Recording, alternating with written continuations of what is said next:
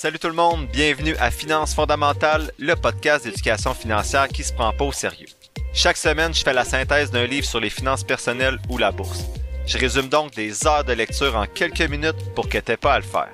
Tout ça dans un vocabulaire accessible avec des exemples réalistes et transparents qui vont te permettre de mieux comprendre le monde financier si tu es débutant dans le domaine ou plutôt de réfléchir à tes stratégies actuelles si tu navigues déjà dans ce domaine-là. Donc, si tu souhaites prendre en main tes finances et te construire un patrimoine qui va te permettre d'être libre de faire ce que tu veux, t'es à bonne place. C'est parti, bon podcast! Salut tout le monde, je suis vraiment content d'être avec vous pour ce 46e épisode de Finances fondamentales. Aujourd'hui, on fait le troisième bilan trimestriel de l'année 2023. Ça va être le dernier bilan trimestriel parce que le quatrième bilan de l'année sera en janvier pour le bilan annuel de l'année 2023. Donc on va voir tout ça ensemble aujourd'hui. Il y a eu beaucoup de changements depuis le dernier bilan, donc comme le sujet mon titre un peu accrocheur, on va tout voir ça dans les, dans les minutes qui suivent. Pour ceux qui tombent peut-être sur cet épisode-là en premier, je vous rappelle d'aller écouter peut-être, en fait, je vous, je vous invite à aller écouter l'épisode 1 pour mieux connaître moi, ma stratégie un petit peu aussi. Sinon, je vous invite à écouter également l'épisode 8 surtout, où je décris davantage les différents détails dans le bilan d'aujourd'hui, et également les épisodes 20 et 33 qui sont les bilans 1 et 2 de l'année 2023, donc l'année en cours. Également, l'épisode 26 peut vous aider à mieux comprendre ma stratégie d'analyse pour ceux qui sont nouveaux sur le podcast, justement. Donc, je vous rappelle que je vous dis pas quoi faire. Je suis pas millionnaire encore. Je vous invite plutôt à m'accompagner dans mon aventure vers mes objectifs financiers. Donc, mon premier objectif, je rappelle, c'est remplir mon CELI, Montréal et le régime épargne études enregistré de mes filles. Je vais faire des erreurs dans les prochaines années. Euh, j'espère aussi des bons coups, mais je vais vous partager tout ça de façon transparente pour justement que vous puissiez soit m'accompagner là-dedans ou bien apprendre des choses à travers tout ce chemin parcouru. Je rappelle que ce que je partage aujourd'hui, c'est ce qui me concerne, donc tout ce qui touche la valeur nette et les chiffres de ma blonde ne sont pas partagés ici. Je rappelle que son REER à elle est géré de façon autonome et passive dans le FNB exécuté. Enfin, je rappelle que je suis pas conseiller financier, tout ce que je dis c'est à des fins éducatives et ça vise uniquement, uniquement uniquement à vous faire réfléchir en vous montrant avec un exemple concret à quoi ça peut ressembler gérer ses finances tout seul. Avant de commencer, comme d'habitude, je vous informe qu'il y a une image sur la page Facebook du podcast qui, euh, qui a été publiée pour accompagner mes propos si ça peut vous aider à avoir un, un visuel aussi avec ça, même si je comprends que les podcasts, on n'écoute pas toujours ça devant son ordinateur. Et donc, voyons voir maintenant plus en détail mes actifs et mes passifs au 1er octobre 2023. Première catégorie d'actifs, c'est mon compte chèque personnel. Donc, sur ce compte-là, présentement, j'ai 2000 dollars et 93 sous. Donc, c'est sur Desjardins. Je garde habituellement à peu près 1500 dollars là. Euh, le reste est investi à 100%. Donc, c'est vraiment une petite marge de sécurité parce que moi, j'ai une assurance invalidité avec mon travail. Euh, et tout ça, donc j'ai pas besoin de 3 à 6 mois comme il est suggéré habituellement, et j'ai également une marge hypothécaire pour dépanner au cas où. Ce qui est pas l'idéal bien sûr, mais j'en ai pas eu besoin encore. La moitié du compte conjoint que j'ai avec ma blonde, j'ai 1760 et 6 sous. Donc euh, ça, ça sert à payer les dépenses courantes de la famille à chaque mois. Donc on met à peu près 3500 par mois sur ce compte-là. Et c'est ici que le plaisir commence. Donc le CELI, mon CELI est rendu à 57 642 et 72 sous. Je vais arrondir les prochains chiffres, inquiétez-vous pas. Donc, euh, dans les trois derniers mois, soit juillet, août, septembre, j'ai investi 8800 dollars dans mon CELI, ce qui donne depuis le début de l'année dans mon CELI 27 200 dollars environ. Si je compare avec le dernier bilan trimestriel, euh, j'ai environ 7000 dollars de plus dans mon CELI, donc les rendements ont été négatifs dans les trois derniers mois parce que j'ai déposé 8800, donc j'ai subi une perte nette de 1800 dollars environ depuis trois mois. Donc tout ce qui est rendement le plus précis, je vais en parler seulement lors des bilans annuels, donc en janvier prochain. Donc il y a eu des gros changements dans mon CELI. Le premier gros changement, c'est que j'ai vendu VEQT. Donc capotez pas, j'ai pas vendu VEQT parce que c'est pas bon. Je sais que je suggère ça depuis le début du podcast. J'ai vendu VEQT après avoir écouté un podcast où un gars disait qu'à partir d'un certain montant, c'est peut-être plus avantageux d'avoir les quatre FNB sous-jacents à VEQT plutôt que de prendre VEQT. Donc, euh, j'ai fait le calcul, bien sûr, pour voir c'était quoi la différence d'argent qui me restait dans les poches après. Je vous invite à écouter l'épisode des abonnés numéro 3 pour avoir les calculs plus en détail, mais je vous fais un petit résumé ici aujourd'hui. Donc, VEQT a des frais de gestion de 0,24%. Si tu prends les 4 FNB sous-jacents, les frais vont être environ à 0,15%. Soyez prudents, les 0,15%, c'est pas nécessairement les 4 FNB sous-jacents à VEQT, moi, ce que j'ai fait, c'est que j'ai regardé les quatre FNB sous-jacents, quels sont les indices suivis par chacun de ces FNB-là, et j'ai magasiné pour chacun des indices le meilleur FNB qui était disponible sur le marché. Donc, vous allez voir, j'ai pas juste des produits Vanguard finalement. Tantôt, quand je vais le présenter, vous allez voir, j'ai beaucoup de iShares. Mais bref, ces quatre FNB-là que j'ai pris sont à 0,15%. Donc, si j'ai 50 000 dollars dans mon CELI, et que je continue à investir 5000 dollars par année pendant 30 ans avec un rendement moyen de 7%, la différence au bout, si j'ai VEQT ou les 4 FNB sous-jacents en estimant que le rendement est le même et que c'est juste les frais de gestion qui changent, j'ai 17 000 dollars de plus dans mes poches après 30 ans, soit environ 500 dollars de plus par année. L'animateur du podcast que j'écoutais disait qu'à partir de 100 000 dollars, c'est là que ça devient plus intéressant euh, d'utiliser les 4 FNB sous-jacents plutôt que VEQT. Donc sur 15 ans, avec un plus gros portefeuille de 500 000 où on ajoute 15 000 par année avec 7% de rendement, ce qui est pas possible dans le CELI bien sûr parce qu'il y a un maximum de cotisation, mais pour les besoins de la cause, j'ai mis 15 000 par année. Donc rendement de 7%, on se retrouve dans 15 ans avec 23 000 de plus, soit environ 1500 de plus par année. Donc, est-ce que ça vaut la peine? Ça dépend si vous aimez gérer vos choses ou non. Moi, je fais partie euh, de ceux qui aiment gérer. vous comprendrez avec le podcast et tout ça. Donc, ma fin, pour moi, la fin de mois est pas plus compliquée de d'équilibrer les 4 FNB plutôt que de laisser ça, laisser ça se faire tout seul. Donc, euh, pour ma blonde et mes filles, je laisse dans le tout en un parce que je veux pas gérer leurs choses, je veux que ce soit simple. Mais pour moi, j'ai décidé d'aller prendre les 4 FNB sous-jacents. Donc, ce qu'il faut retenir, c'est j'ai pas vendu VQT parce que c'est pas bon.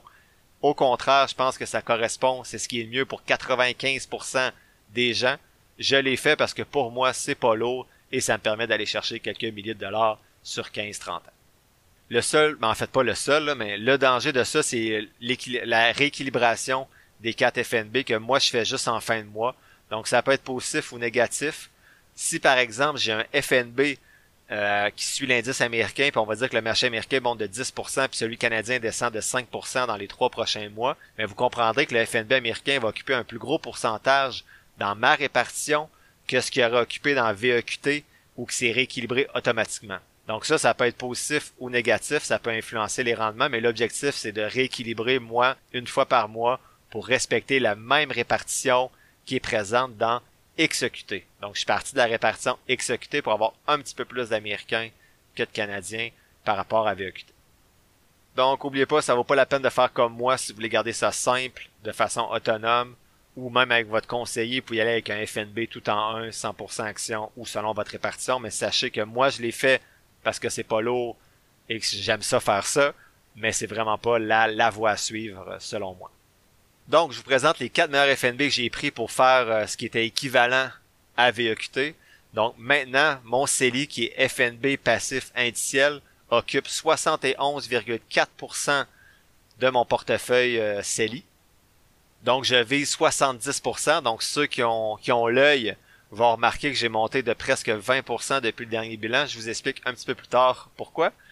Donc, les 4 FNB sont iShares Core US Total Market ETF, donc XUU, qui suit l'ensemble du marché américain. Donc, j'ai fait le choix de suivre l'ensemble du marché américain et non seulement le SP500 parce que j'ai comparé les rendements sur les 30 dernières années et la répartition des actifs et j'étais plus à l'aise avec ça. Donc, XUU représente 45% de mon 70% visé dans mon portefeuille.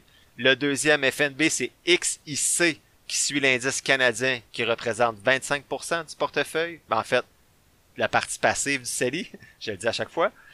25% également pour XEF qui est l'indice international et 5% pour VEE e, qui est l'indice émergent qui est le seul produit Vanguard. Les trois premiers étaient de iShares. Ce que je fais toujours, c'est me connecter à la fin du mois. J'investis dans chacun des FNB pour m'assurer que ça reste équilibré euh, selon la répartition souhaitée. Donc, comme je disais, vous allez remarquer que j'ai finalement, en fait, vous allez, vous avez remarqué que j'ai finalement atteint 70% en FNB passif, mais comment j'ai fait ça? Ben, c'est le deuxième gros changement dans mon CELI. J'ai vendu tout mon Facebook, tout mon Meta. Another day is here and you're ready for it. What to wear? Check. Breakfast, lunch and dinner? Check. Planning for what's next and how to save for it? That's where Bank of America can help. For your financial to-dos, Bank of America has experts ready to help get you closer to your goals. Get started at one of our local financial centers or 24-7 in our mobile banking app. Find a location near you at bankofamerica.com slash talk to us. What would you like the power to do? Mobile banking requires downloading the app and is only available for select devices. Message and data rates may apply. Bank of America NA, member FDIC. Donc, c'est pas de la fausse publicité là, pour mon titre non plus. Là. J'ai vraiment vendu VQT et Meta. Euh, je suis chanceux. J'ai vendu mon Meta après les earnings de juillet, donc à peu près à 325 dollars par action. Ça l'a redescendu un petit peu depuis autour de 300. Là. Euh, bon, mais j'ai pas, euh, j'ai pas été devin. J'ai juste vendu parce que j'ai des raisons. C'était chanceux que ça n'a pas continué à monter. Ça aurait pu continuer à monter jusqu'à 380. Donc pourquoi j'ai vendu Meta? Depuis un an, leurs chiffres répondent moins bien dans mon outil. Alors que quand j'ai commencé à investir dans Meta, il était dans mon top 3 dans mon outil. Puis là, il fait à peine il, est sur ma liste de surveillance par défaut, là, parce que j'ai rien dans le secteur des communications et des services, mais il n'aurait pas été dans ma liste de surveillance à cause de son score si c'était pas du manque de, représentation dans son, dans son secteur. À 325 dollars par action, pour moi, ça représentait un bon profit.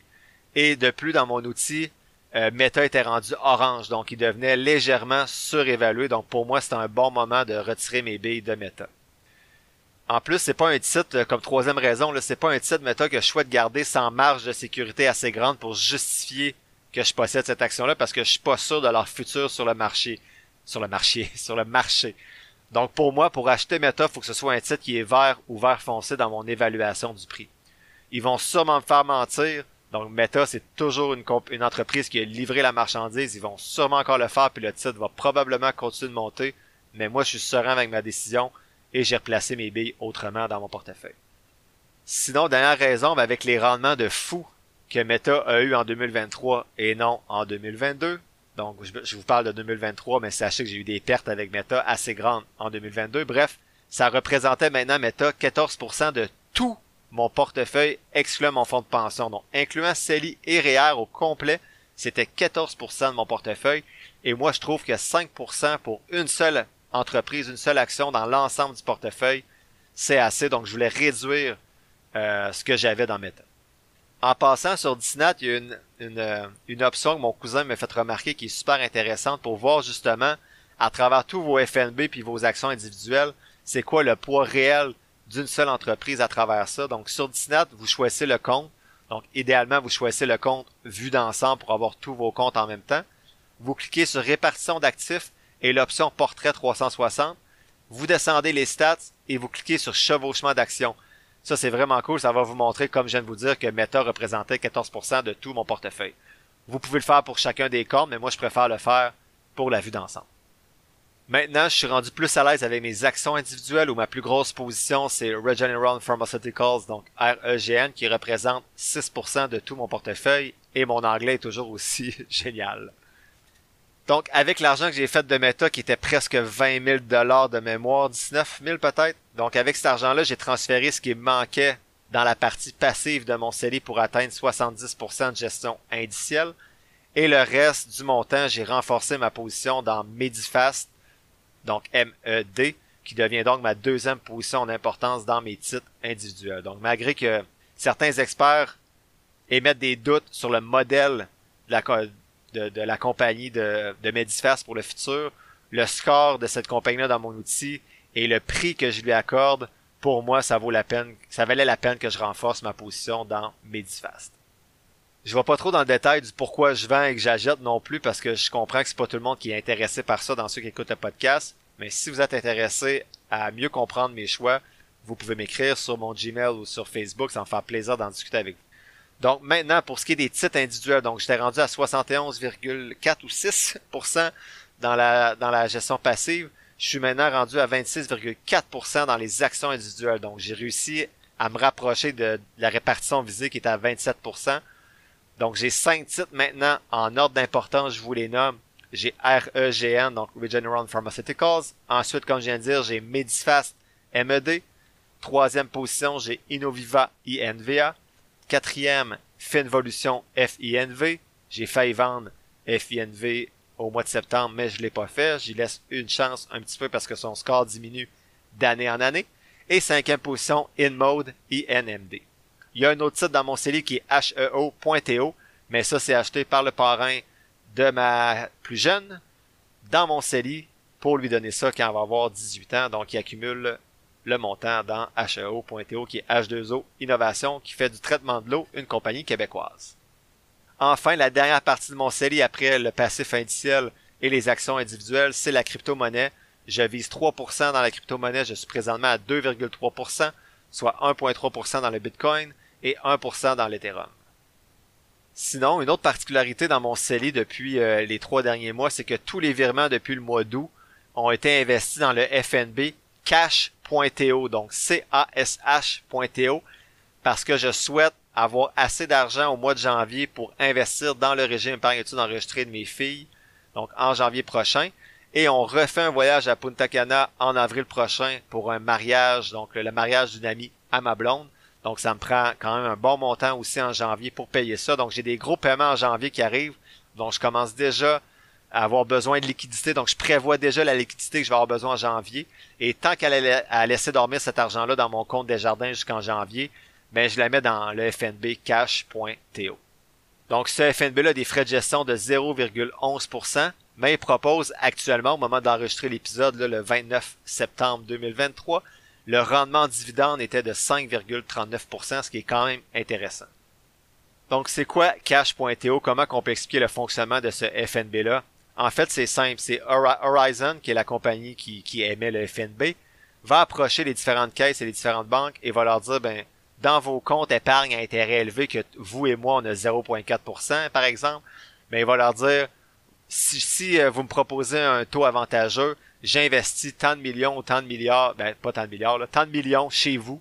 Donc ça permet à Horizon d'aller chercher des taux d'intérêt, en fait des rendements d'intérêt beaucoup plus élevés, et ça leur permet de proposer le FNB Cash.to, qui permet en fait, comment ça fonctionne, c'est Cash.to, si tu mets, euh, mettons que j'ai mis 8000 dollars, ben je mets 8000 dollars en août, en décembre, je suis sûr et certain ou en janvier, là, dans mon cas, je suis sûr et certain qu'en janvier, je vais pouvoir retirer le 8000 dollars. C'est sûr que ce 8000 dollars-là aura pas descendu. Le capital est protégé dans un certain sens. Et pendant les 4, 5, 6 mois que je vais avoir été dans cash.to, je vais avoir fait un rendement annualisé d'environ 5,4%, donc divisé par 12 bien sûr, et à chaque mois, je reçois de l'argent en dividende dans mon encaisse, dans mon CELI qui est non imposable parce que c'est dans mon CELI. Donc, en gros, Cash.to, puis il en existe d'autres aussi, là, des équivalents de d'autres compagnies, mais c'est celui qui m'intéressait le plus. Cash.to, c'est surtout de l'argent que vous voulez placer à court ou moyen terme, que vous voulez absolument pas perdre et aller chercher des rendements intéressants. Soyez prudent par contre, en ce moment, les rendements sont intéressants à cause des taux d'intérêt élevés.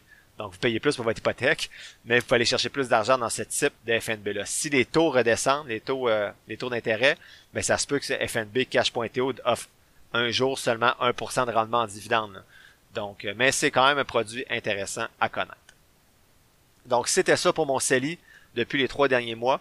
Pour Montréal, maintenant, je suis rendu à 47 531 dollars. J'essaie d'arrondir, mais j'oublie. Donc, j'ai investi 0 dollars à date euh, dans Montréal en 2023. Donc, tout ce que ça a fait depuis trois mois, c'est que ça a descendu d'environ 1000 dollars. Donc, les rendements ont été négatifs également dans Montréal. Le troisième gros changement que j'ai fait, c'est par rapport à Montréal. Donc, depuis les trois derniers mois, j'ai éliminé deux FNB. Donc, j'ai éliminé le FNB VIG, qui était un FNB à dividende américain, qui me servait à rien. J'avais pas besoin, j'ai pas besoin de revenus. Là, je suis vraiment axé sur la croissance parce que j'ai encore 30 ans avant la retraite. Donc, plusieurs personnes me demandent également pourquoi Montréal est en américain et pas en canadien.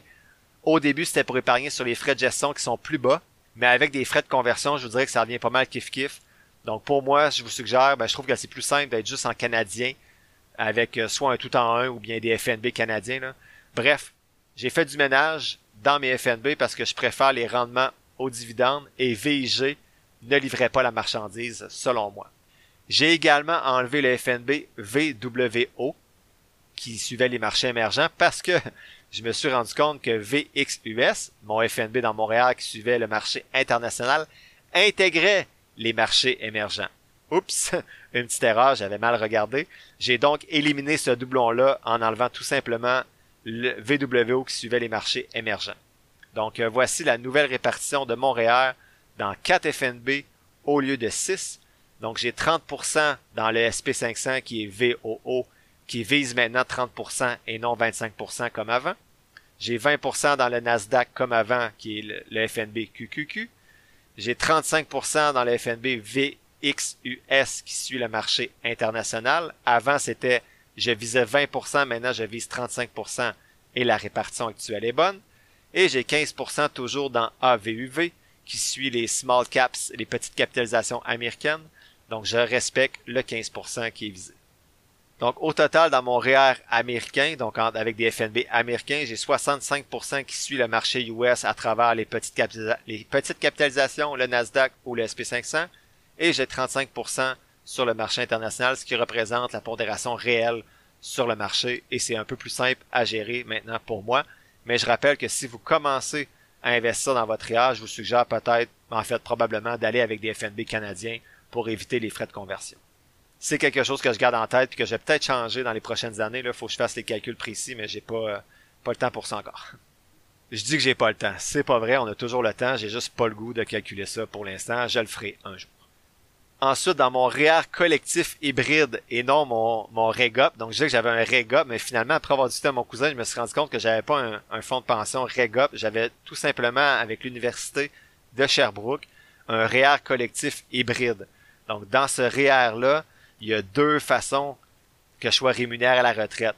Il y a un régime à prestation déterminée, donc X% de mon salaire euh, à la retraite jusqu'à la fin de ma vie, donc comme un fonds de pension finalement.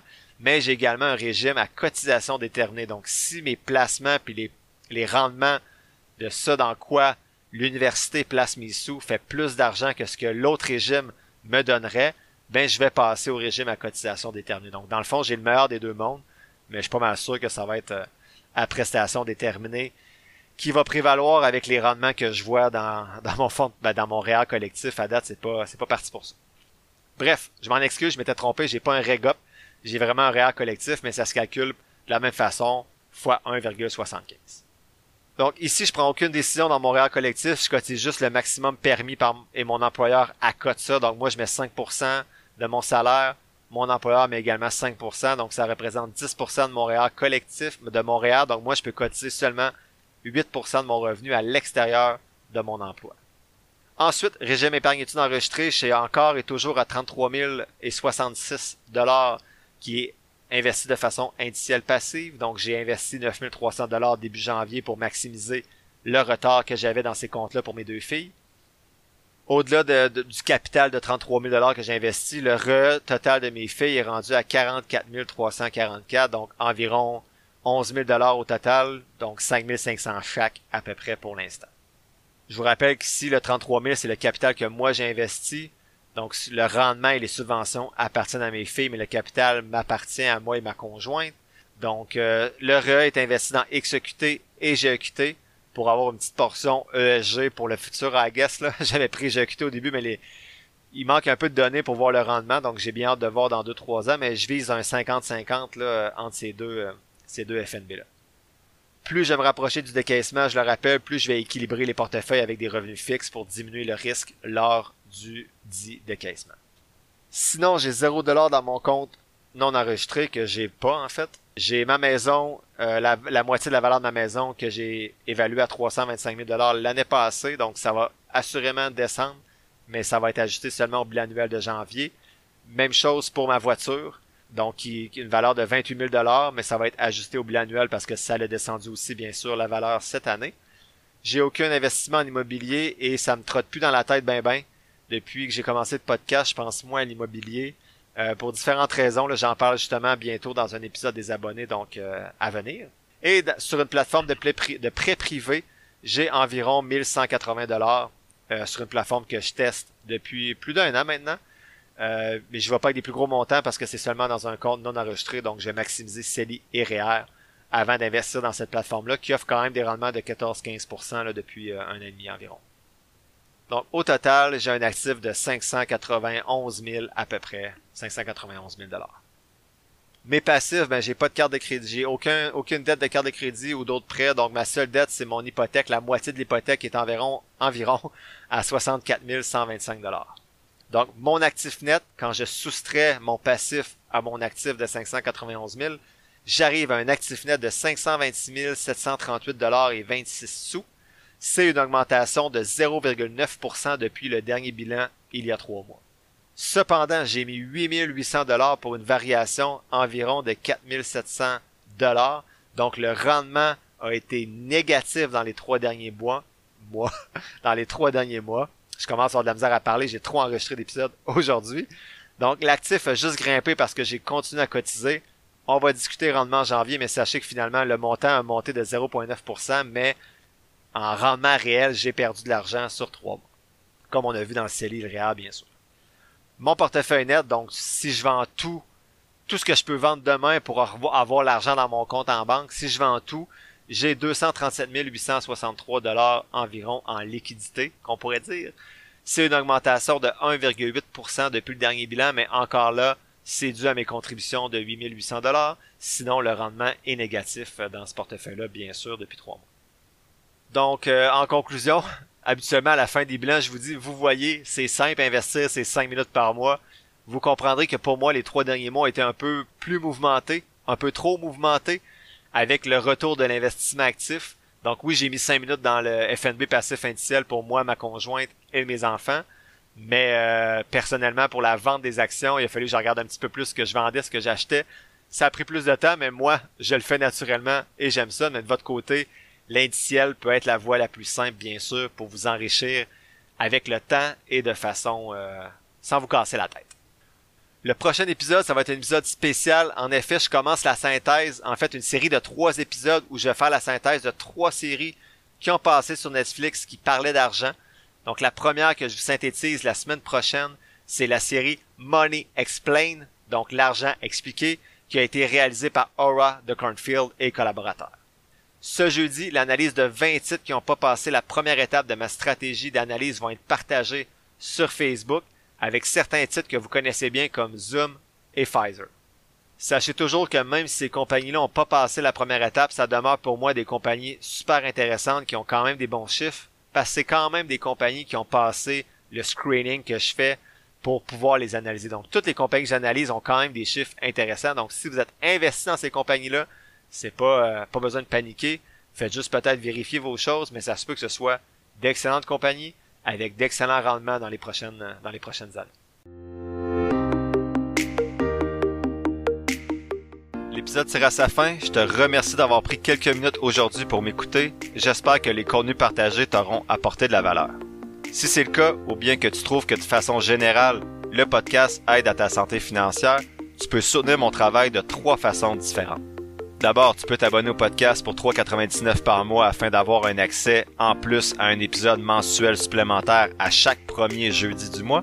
Ensuite, tu peux donner de la visibilité au podcast en le partageant avec ton entourage et sur tes réseaux sociaux ou en cliquant sur le bouton suivre, abonnement ou quelque chose qui ressemble à ça selon la plateforme sur laquelle tu m'écoutes.